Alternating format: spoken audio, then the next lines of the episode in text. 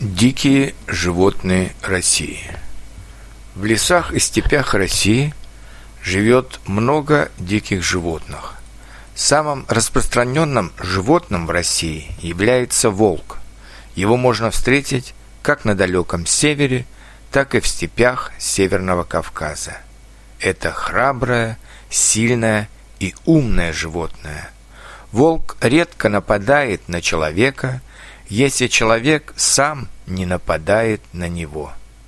Я дважды встречал волков в лесах недалеко от Санкт-Петербурга. Главное, надо остановиться и не делать резких движений. Ни в коем случае нельзя бежать, иначе у каждого дикого животного срабатывает охотничий инстинкт. Волк постоит и уйдет сам. Но, конечно, волк доставляет много волнений пастухам, потому что он нападает на домашних животных, и поэтому охотники получают разрешение на отстрел волков в тех местностях, где их развелось очень много.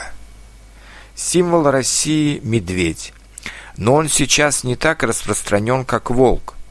Медведь в лесу не имеет себе соперников. Он более непредсказуемый, чем волк, но он также редко нападает на людей. Тем более, что он предпочитает густой лес, куда люди заходят редко. Зимой медведи залезают в свои берлоги и спят там несколько месяцев. Самые большие медведи на севере – это белые медведи.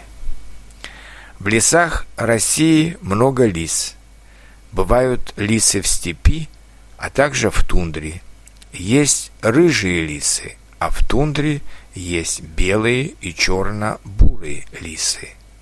В лесу можно встретить зайцев, ежей, белок. Зайцы летом серые, а зимой белые, чтобы легче было спрятаться в лесу от лисиц и волков и главных врагов. Рысь Большая дикая кошка с красивыми ушами, живущая в лесу на деревьях, также может напасть на зайца. Поэтому ему надо быть очень осторожным.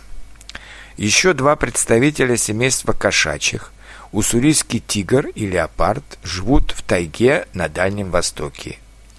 Их количество небольшое, всего несколько сот, поэтому охота на них запрещена. В средней полосе России в лесах довольно много кабанов, диких свиней.